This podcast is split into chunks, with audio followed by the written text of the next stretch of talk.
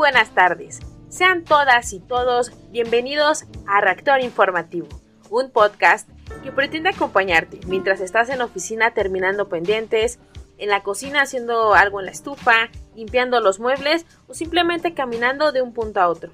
Este es un espacio donde daremos noticias de relevancia, haremos análisis y hablaremos de manera directa de las cosas. ¿Qué tal? Mi nombre es Giovanna Pontón.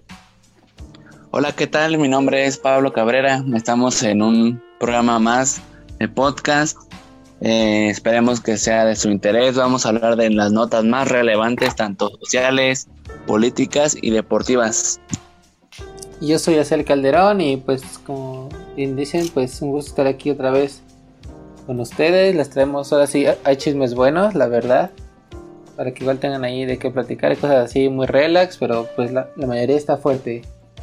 Y pues mm, una disculpa igual por el horario. Ahorita yo creo que vamos a estar este subiendo la transmisión yo creo que los días viernes. Voy como, como por un pequeño cambio de agenda, pero la información les va a seguir llegando. Ahí nos pueden seguir escuchando. Ya estamos en Spotify también por si nos quieren escuchar. Y pues vamos a empezar. Así es, y bueno, eh, mientras llegan los capítulos de Reactor Informativo, también pueden estar checando la información más oportuna, más próxima, más rápida a través de nuestras plataformas como son Pachuca Informa, Hidalgo Decide, donde siempre les traemos todo casi casi al momento. Y bueno chicos, pues eh, esta semana tenemos información bastante interesante. Hay un nuevo escándalo internacional que vale la pena analizar y que se nos ocupe. Eh, y también a nivel local, pues seguimos todavía en temporada de informes eh, de actividades.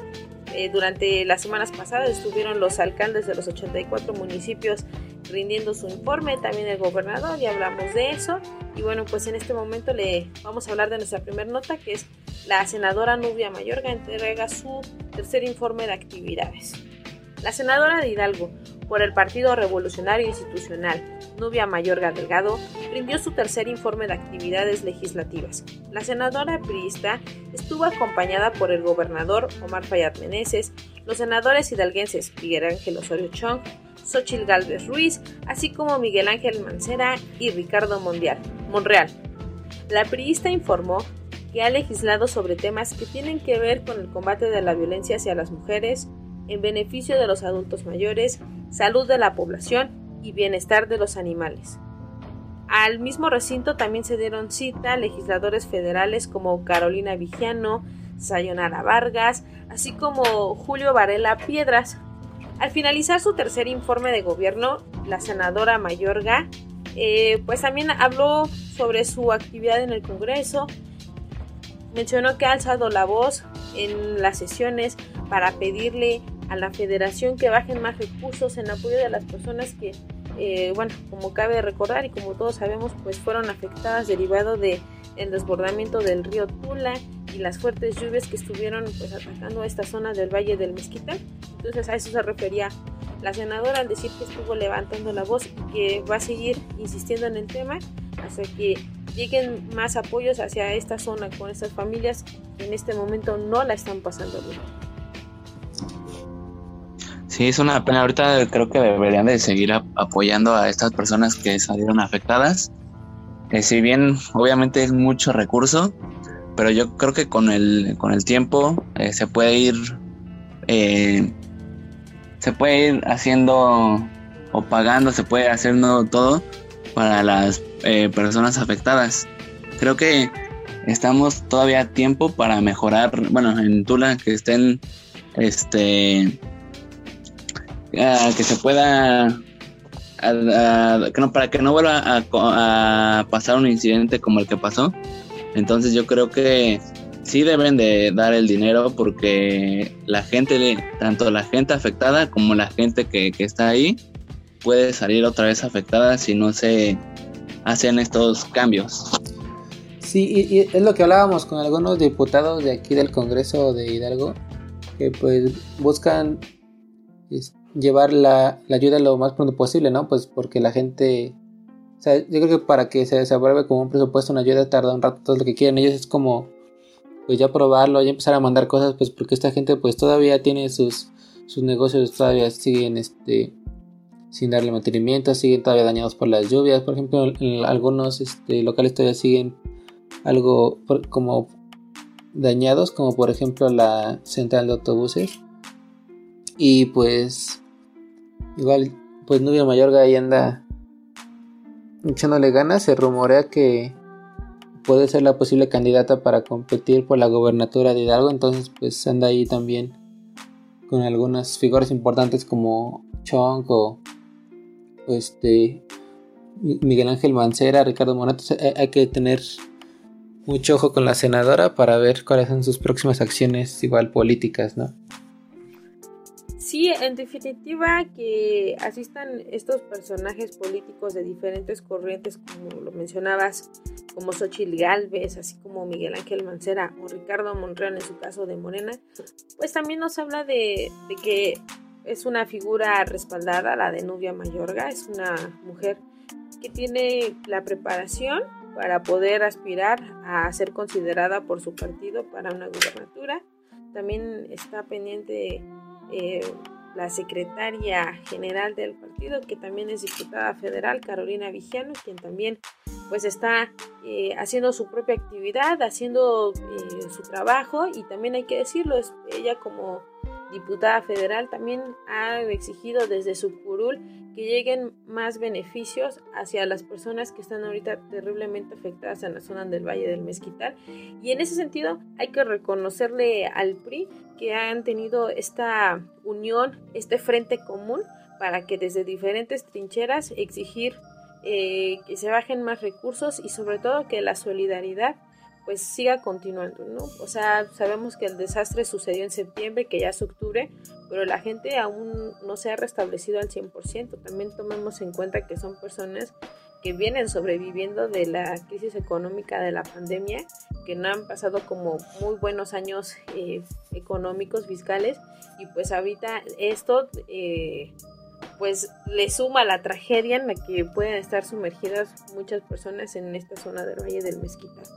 Y pues vamos a estar muy pendientes, queridos rectores, sobre cómo eh, siguen trabajando los legisladores, los senadores, los servidores públicos aquí para nuestro estado y también cómo va a ir avanzando la situación ahí eh, en el Valle del Mezquital. De hecho, el alcalde de Tula también ha dicho que se requiere alrededor de 60 millones de pesos para poder generar una infraestructura que evite que el desbordamiento del río vuelva a afectar a las familias de la zona. Así es, pues les estaremos informando cómo va la, situación tanto con Tula, tanto con Nubia Mayorga. Y pues bueno, yo creo que vamos a ir avanzando. Porque traemos aquí varias noticias jugosillas. Oh, sí, tenemos una bastante polémica. Eh, pues la situación que sucedió entre el presidente de México y la senadora Lili Telles. Pues no sé si quieren ya irnos de una vez al tema.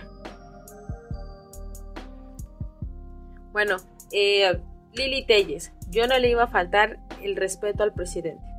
Luego que el presidente de México, Andrés Manuel López Obrador, en conferencia de prensa, refiriera que no asistirá al Senado de la República a entregar la medalla Belisario Domínguez para no tener una confrontación en dicho recinto, Lili Telles, senadora de la República, explicó que su objetivo no era faltarle el respeto a la figura presidencial, en entrevista con Azucena Oresti para Grupo Fórmula, la senadora Telles refirió, yo no le iba a faltar el respeto, yo nada más iba a pedir la palabra. Ellos se imaginaron que estaba preparando una especie de golpe en el Senado. Ni sé cómo se revienta una sesión. Yo no iba a hacer nada de eso. Lo anterior es a razón de una publicación que hizo la senadora a través de sus redes sociales, donde señala a AMLO como un violador serial de la Constitución en la misma entrevista para Grupo Fórmula, la senadora comentó, yo escribí que era preciso hacerle frente. ¿Cómo iba a hacerlo? Pues pidiendo la palabra para hablar desde mi escaño o la tribuna. ¿Y qué le quería decir al presidente? Le quería explicar que ha estado violando la Constitución, además de leerle una lista de los artículos que él constantemente viola. Cabe destacar que bueno, la ceremonia se realiza este día jueves y al recinto pues fue el, licenciado Adán Augusto López, quien es el que le va a entregar la presea a este, la senadora Ifigenia Martínez.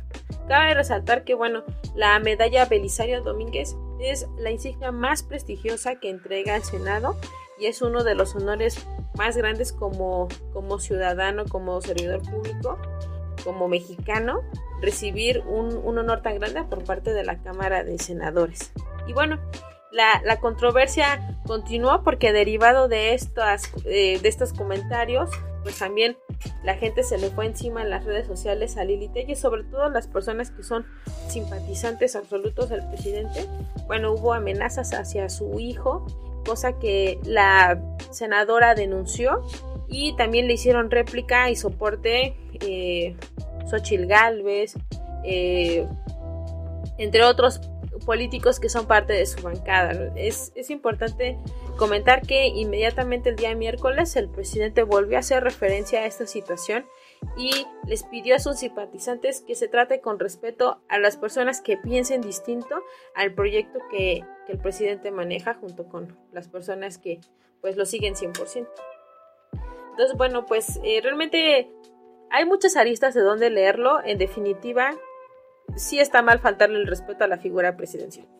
O sea, no, hay manera de, justificar esa parte porque pues, al final del día el Ejecutivo eh, Federal pues es la máxima autoridad en este país y pues una parte del orden es aprender a respetar las figuras. Sin embargo, pues también hay que decirlo, o sea, también el mismo López Obrador, cuando no era presidente, se atrevió a decirle a Fox, cállate chachalaca. Y eso tampoco es una buena señal de respeto.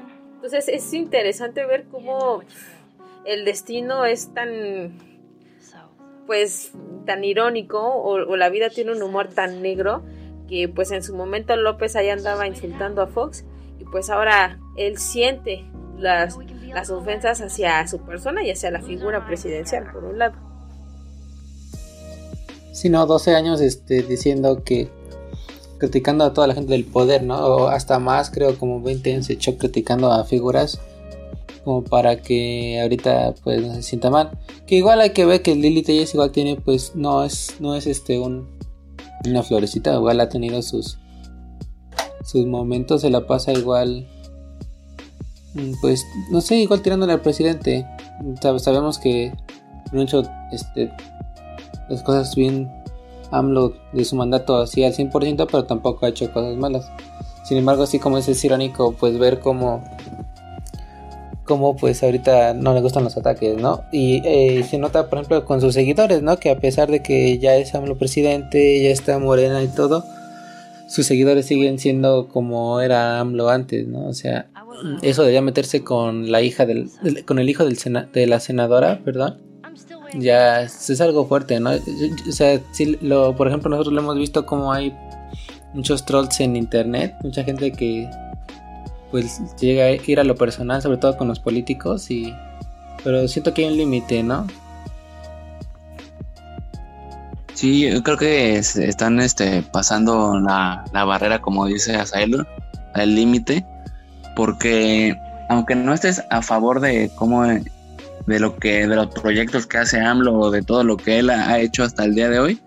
Yo creo que está bien que lo critiquen, pero ya insultarlo o pasarse del límite, yo creo que ahí ya no está correcto. Y más, si hay mujeres que piden respeto, yo creo que ellas también deberían de empezar pues, por el respeto. Entonces, eh, qué bueno igual que pues AMLO no, no, no, no, no, como que ya no les este, está siguiendo como el juego, pero, pero qué bueno que, que, que no, de alguna manera tampoco pues se dejó y aclaró las cosas. Sí, o sea, miren, yo creo que Lili Telles comprende perfectamente el significado de las palabras y el peso de estas. No se nos debe de olvidar que pues su preparación profesional siempre fue el periodismo, siempre fue el uso de las palabras y ella sabía perfectamente el efecto que iba a tener al condenar eh, de manera tan contrastante, tan, tan soez, es decir, violador serial de la Constitución. Yo creo que sí se voló la barda. Sin embargo, eh, una cosa no le quita peso a la otra y también es cierto que el presidente pues se ha metido en temas que rebasan la figura presidencial en, o sea, y lo dice él mismo, ¿no? Por ejemplo, ahora que estuvimos en durante campaña, él mismo dijo que se iba a meter para defender este pues unas elecciones justas, ¿no? Y cuestiones de este tipo que no corresponden a la figura presidencial y sin embargo Andrés Manuel López Obrador insiste en tomar partido, en generar este incluso hasta las líneas de acción por parte de ciertas instituciones, sobre todo hablando de eh, los que son los que buscan la transparencia y este son los que se ocupa principalmente para indagar e investigar a personas que sean opositoras a su idea, que repito, si tienen toda la culpa, por favor, encarcélenlos, agárrenlos. Pero si no, pues solamente son persecuciones políticas, como en todos los sexenios se ha dado. También es importante decir. Sí, sí, yo creo que tanto la figura de AMLO como la figura de Liti son sumamente polémicas las dos, ¿no? O sea, cada una tiene sus, sus aristas, sus, sus pros y sus contras. Y pero, pues ustedes cuéntanos en los comentarios qué piensan. ¿Creen que estuvo bien lo que dijo Lili ¿Creen que estuvo mal? ¿Cómo ven a Andrés Manuel? Ustedes cuéntenos y nosotros encantados de leerlo. Y pues bueno, ahorita pasamos ya pues a lo jugoso. Nuestra amiga Monse nos trae una nota muy interesante en líneas polémicas. Vamos a escucharlo. Esto es Líneas Polémicas. Yo soy Montserrat García. Yo ya hablaré sobre los fantasmas y no de los que asustan, también del buen lavado, pero nada que ver con la ropa. Lo que hoy escucharás es lo que hizo temblar a cientos de líderes mundiales, políticos poderosos, multimillonarios, celebridades, líderes religiosos y hasta narcotraficantes pues gracias a los Pandora Papers, 11.9 millones de documentos de cuentas secretas fueron reveladas por el Consorcio Internacional de Periodistas de Investigación ICIJ por sus siglas en inglés. Esta rigurosa investigación ha sido trabajo de más de 600 periodistas de 117 países, incluido México. Y sin lugar a dudas dejaron en evidencia empresas fantasmas, lavado de dinero, evasión fiscal, negocios ilícitos y un largo pasillo oscuro que ventiló lo que todos sabemos y nadie se atreve a exponer, porque eso sí, sale caro ventilar las malas prácticas de los ricos y súper ricos del mundo, estos que ni siquiera se atreven a pagar impuestos. En la lista negra aparecen jefes y ex jefes de Estado, 14 de ellos latinoamericanos, como el chileno Sebastián Piñera, el dominicano Luis Abinader y el ecuatoriano Guillermo Lazo.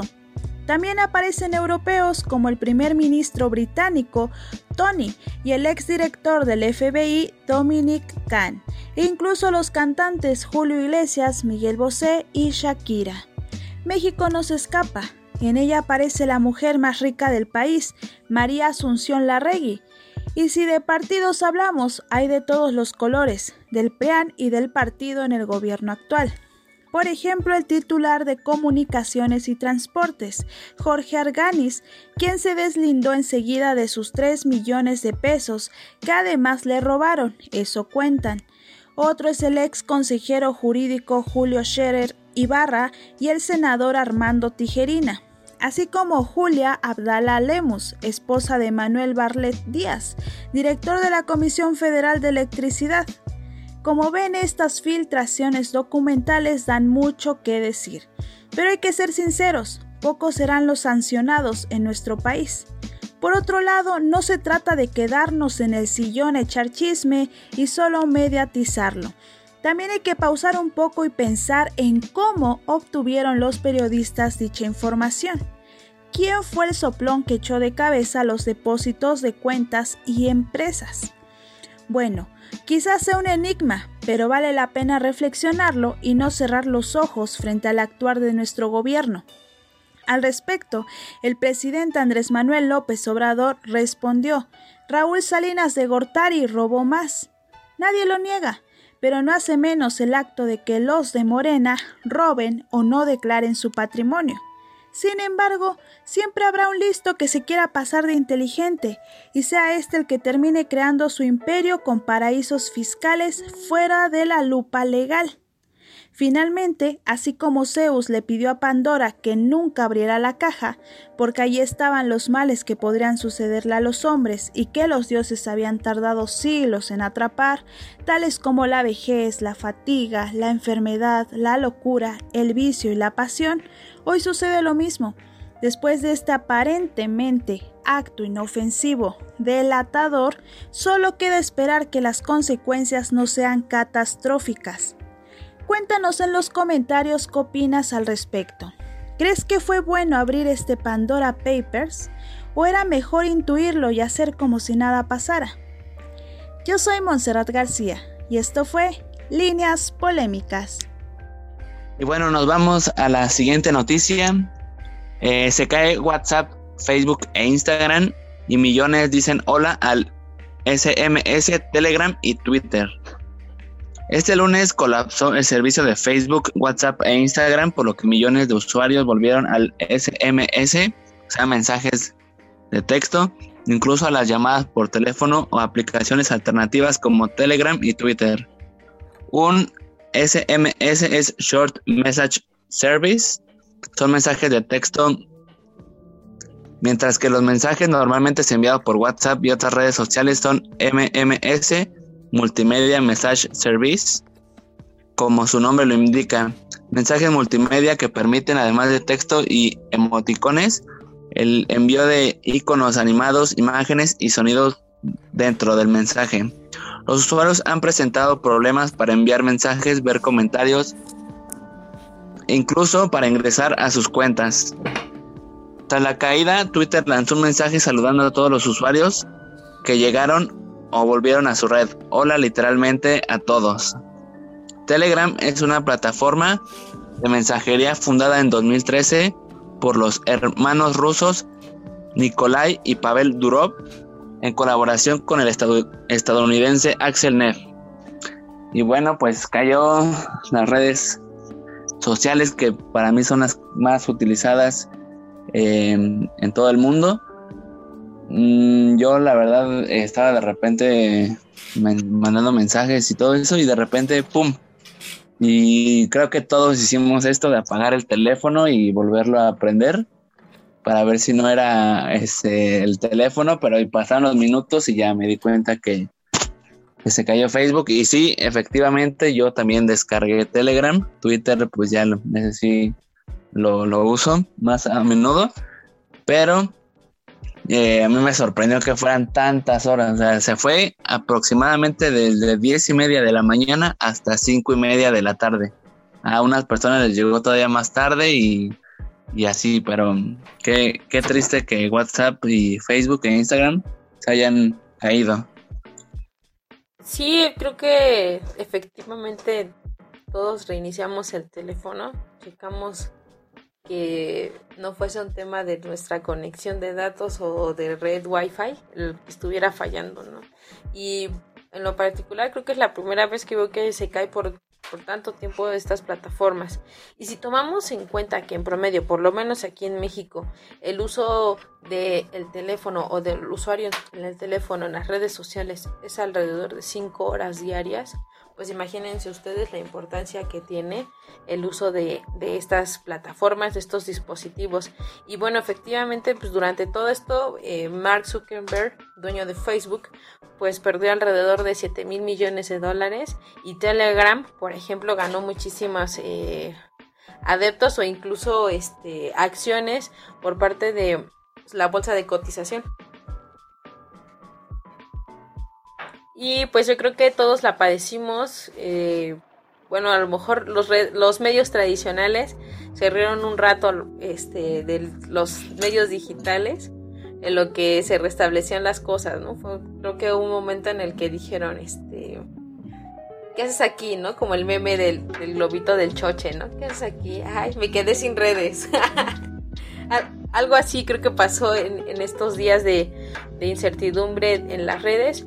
Y, pues nada, yo creo que esto también pues sale al mismo tiempo en donde surge lo de los Pandora Papers, que es lo que nos mencionaba nuestra compañera Monse aquí en líneas polémicas, que a mí me sorprendió bastante que mientras nosotros teníamos todo este apagón de, redes super cañón, eh, se estaba corriendo también como pólvora a la vez esta situación, que bueno, por lo que nos estaba comentando Monse son 11.9 millones de documentos filtrados, donde pues muchísima gente ahí salió a darse a conocer y a relucir.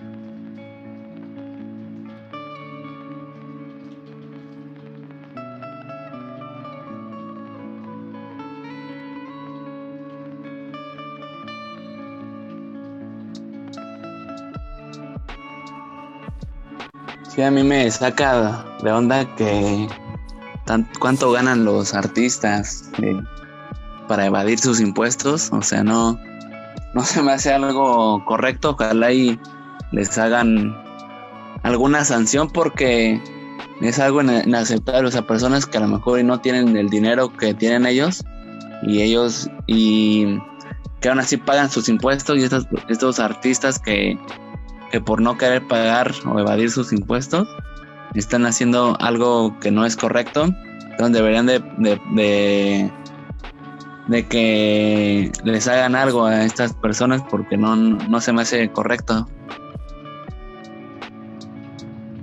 Pues yo creo que aquí también vemos la, la super doble moral con la que se manejan las figuras públicas en contubernio con los políticos. También hay que decirlo muy puntualmente, los paraísos fiscales no son ilegales y eso este pues se encargan las naciones que más beneficio reciben como Suiza, países en África que también se dedican a eso como Liberia o Nigeria que reciben eh, el dinero sin hacer preguntas en lo absoluto de nada, yo aquí te lo guardo, yo aquí te lo cuido, yo te lo hago rendir, mientras que pues estas personas obtienen este dinero, en el caso de los artistas o de las figuras públicas y empresarios, pues obtienen dinero de sus, de sus naciones donde eh, venden un producto, un servicio o en el caso de los artistas ofrecen un espectáculo, pues ellos están ganando un dinero de las personas que como nosotros pagamos los impuestos. Y pues ahí te das cuenta que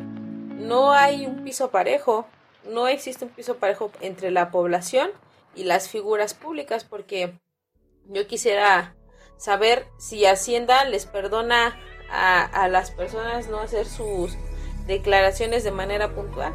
Yo en algún momento llegué este, a ser servidora pública y tú tienes que hacer tu declaración de, patrimonio y todo esto con, o sea, y te super observan con una lupa impresionante, ¿no?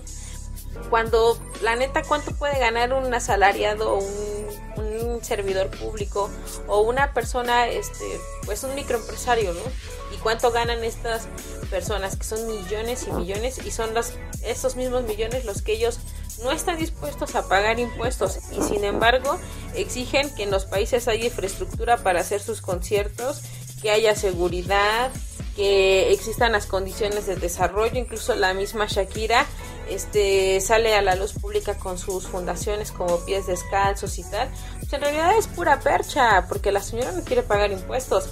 Si los quisiera pagar, no mandaría su dinero a paraísos fiscales. ¿Estamos? Sí, sí, Entonces, pero bueno, rectores, ustedes escríbanos cómo ven esto. ¿Están, ¿Está bien? ¿Está padre que se puedan mandar eh, la lana a paraísos fiscales? Lo escondemos de los impuestos. Digo, porque al final del día todos pagamos impuestos, ¿eh? Desde eh, Netflix hasta pagar un medicamento o ir por una lata de frijoles a la tienda, ahí ya viene un impuesto, ¿no? Entonces, coméntenos, por favor, rectores, eh, cómo les ha ido a ustedes con su declaración de, impuestos, si es que Hacienda les perdona un centavo, y también, pues, qué van a decir estas figuras públicas, ¿no? Que al final del día eh, es evidente su poca falta de interés o su gran falta de interés, mejor dicho, de querer pagar impuestos con la finalidad que, bueno, eh, o se entendiese así, la finalidad de pagar impuestos es tener bienestar común, que haya eh, salud, que haya seguridad, que haya desarrollo en cualquier sociedad que está, esté vinculada dentro de un proceso fiscal. Sí, no, y por ejemplo, tan solo la, la campaña también fue eso, ¿no? De que le iban a cobrar más impuestos a los ricos y eso cuando pues aquí en estos papeles se ve que pues los ricos ni siquiera estaban pagando impuestos, ¿no? Todo su dinero y eso pues en países fiscales está en otros lados. Y pues los que estamos pagando mal, los que estamos sufriendo, los que estamos haciendo el gasto somos nosotros, ¿no? Así es, siempre el, el, pueblo siempre es el que paga al final del día. Pero ustedes, rectores, escríbanos, coméntenos qué piensan de los Pandora Papers. Para mí es una de las filtraciones más importantes que se han dado. Yo creo que del año, esta va a ser yo creo que de las más fuertes que va a haber.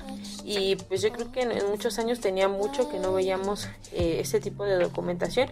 Y bueno, pues también hay que reconocerles el trabajo al Consorcio Internacional de Periodistas de Investigación ICIJ, que fueron quienes publicaron ese 3 de octubre toda esta información y pues son héroes sin capa, ¿no? Muchas veces eh, pues a lo mejor cuestionamos la información o, de quién viene o cómo viene, pero pues estos cohetes se la están rifando, se están arriesgando mucho para que nosotros como población veamos cuál es el juego que se está viviendo tras bambalinas, mientras eh, frente a los medios, mientras las redes te muestran una figura los empresarios, las figuras públicas, los políticos, tras bambalinas, bueno, pues su lana la guardan para que no les eh, muerda pues un poquito de impuestos o que no tengan que pagar eh, pues los por porcentaje de lo que les correspondería por lo que se han visto beneficiados.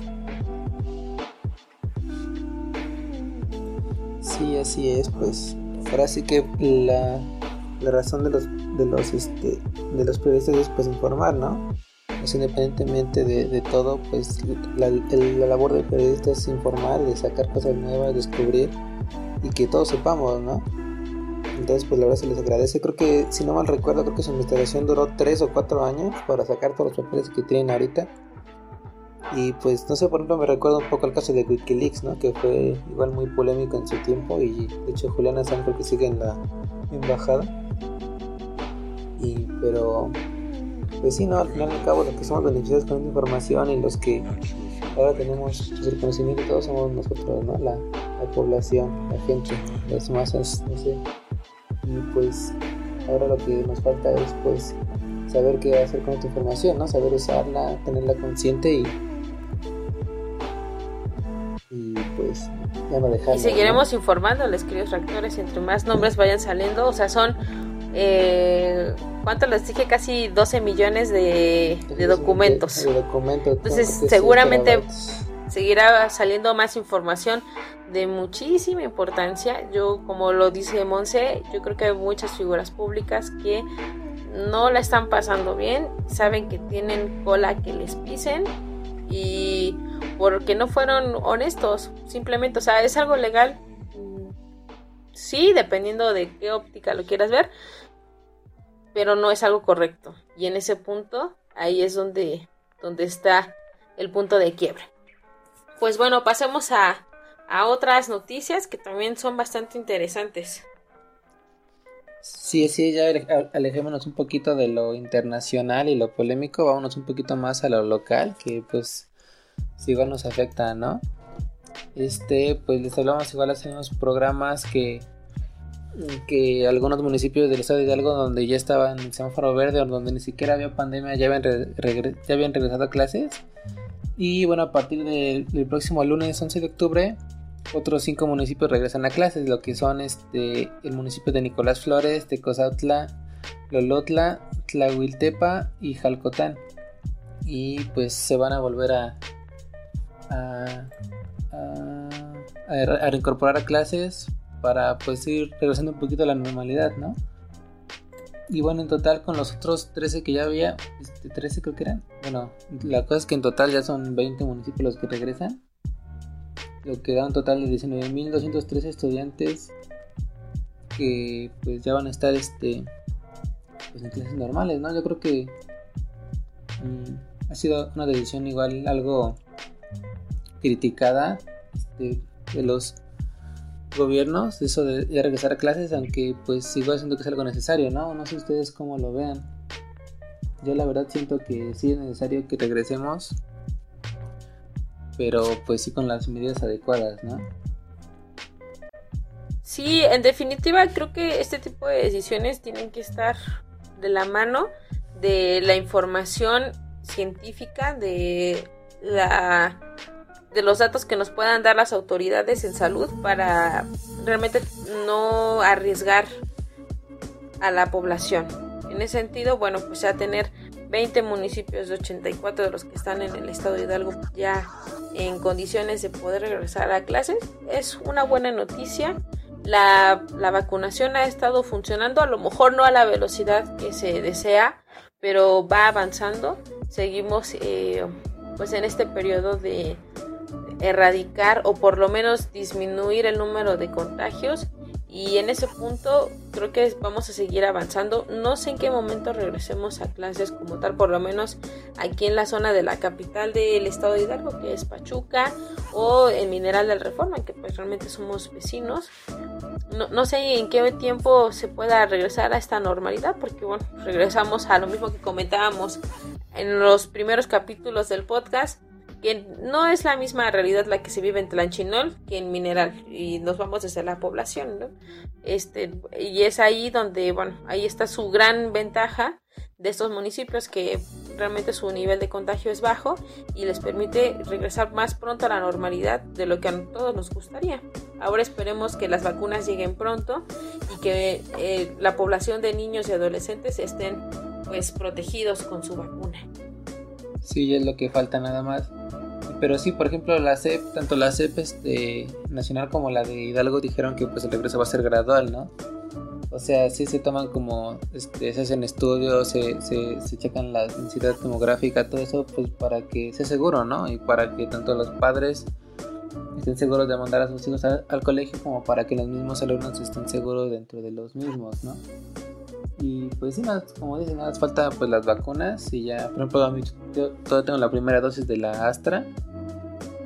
Y este, pues ya no, ya que acaben este, nosotros, ya siguen ellos, ¿no? Yo creo que ya estaremos un poquito más cerca de, de regresar a la normalidad. Sí, eh, yo creo que pues todavía no era tiempo. Eh, aunque siento que deberían de ponerles las vacunas igual a los niños, pero que, o sea, que sea una vacuna especial que no sea tan fuerte como para una persona mayor y ya de ahí en adelante pues ya eh, que los niños ya regresen a, clases presenciales. O igual al menos hasta ahorita yo no he escuchado que algún niño se haya contagiado o esté contagiado o, o algo así, o sea, no sé, Ah, no ha salido nada por el estilo. Pero creo que sí, igual es eh, importante porque los niños no aprenden de la misma manera estando en clases presenciales que, que en línea, porque en línea pues es muy fácil que un niño se distraiga. Ya era lo que habíamos mencionado anteriormente, pero sí yo creo que se debieron esperar un poquito más a que les hicieran una vacuna especial a, los niños.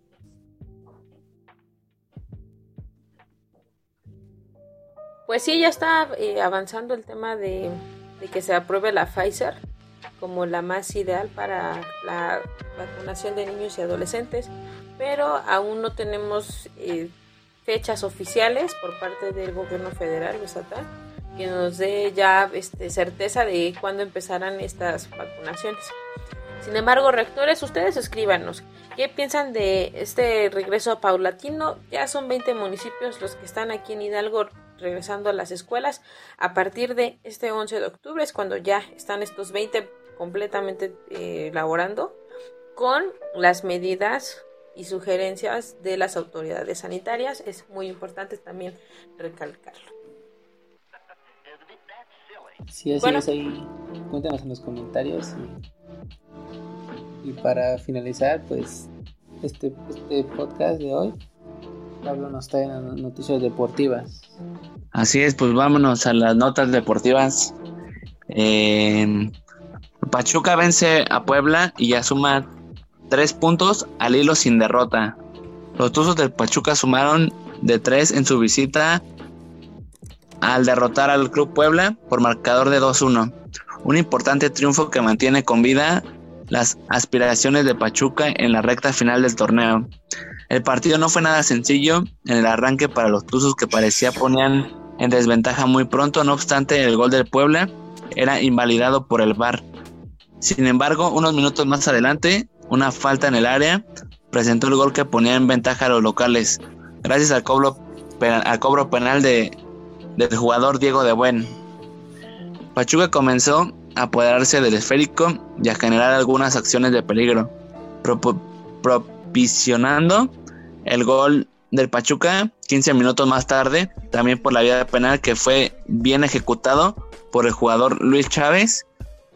La igualdad solo iba a durar unos minutos tras el descanso.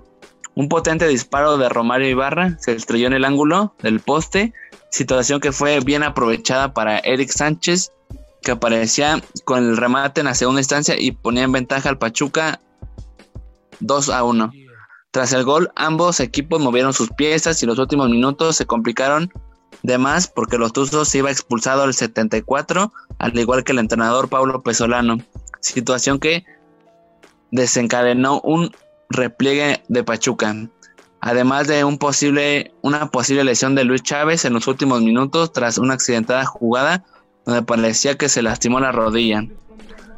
Con este resultado, Pachuca llegó a 14 puntos, ubicándose de manera momentánea en el lugar 10 y esperando que los próximos partidos sigan jugando de esta manera. Y pues bueno, empataron, eh, ganó muy bien eh, los Tuzos, realmente no están jugando bien si bien este partido ganaron más por, por garra, por fuerza que, por otra cosa, porque realmente Pachuca no conectan tres pases seguidos.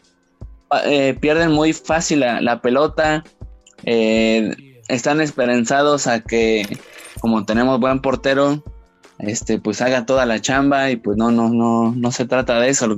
Deben de, de hacer bien su trabajo se me hace una irresponsabilidad que Pablo Pesolano se haya ido expulsado más cuando se le necesitaba. Porque si bien, como ya mencionaba Matías Catalán, se fue expulsado en el 74 y entró de cambio, entró en el, creo entró en el minuto 68 del partido se hace expulsar de una manera muy, muy tonta, muy torpe, eh, pero lo bueno es que se sigue sumando y está en el lugar 10 todavía tiene posibilidades de calificar directamente porque califican del primer lugar, del primer lugar al cuarto lugar califican directamente y del 5 al 12 juegan el repechaje. Entonces, igual eh, está bien que sigue escalando por si en caso de no calificar en los primeros cuatro, si califica entre el quinto, sexto y séptimo y octavo lugar, les tocaría el repechaje en casa. Entonces, eh, ojalá y sigan sumando. Igual cabe destacar que las Tuzas empataron en su partido en casa contra Toluca. El gol lo hizo Viridiana Salazar.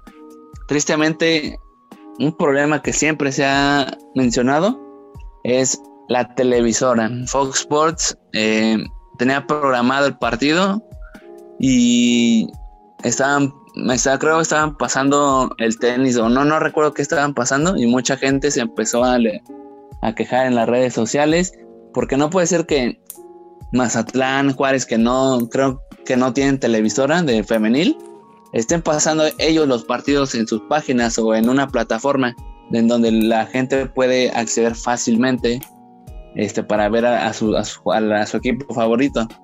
Entonces realmente es una pena que, que Pachuca, que tiene muchos recursos, no puedan pasar sus partidos en vivo como lo hacen igual con las fuerzas básicas.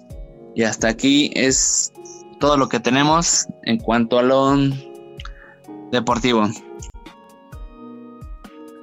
Vaya, pues bueno, los Tuzos aún tienen un poco de esperanza, como lo has comentado. Eh, da gusto que pues tengamos una victoria. Eso siempre da, da como un brinquito al corazón. Sin embargo, aún hay mucho que, que defender en la cancha. Ojalá que los jugadores se puedan conectar, que que realmente hagan equipo y concreten para llegar a las anotaciones.